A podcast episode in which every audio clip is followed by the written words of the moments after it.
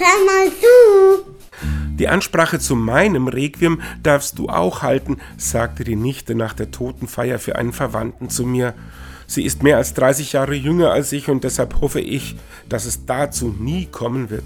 Trotzdem habe ich mich über die als Kompliment gemeinte Aussage gefreut. Vielleicht geht es Ihnen ja auch so. Eine positive Rückmeldung ist keine alltägliche Erfahrung.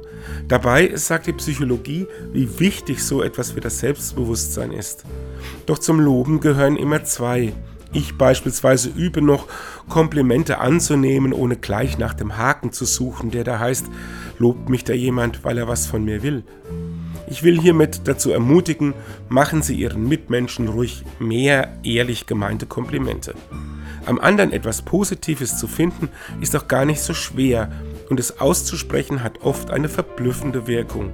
Mark Twain hat dazu mal gesagt, von einem guten Kompliment kann ich zwei Monate leben. Und tschüss.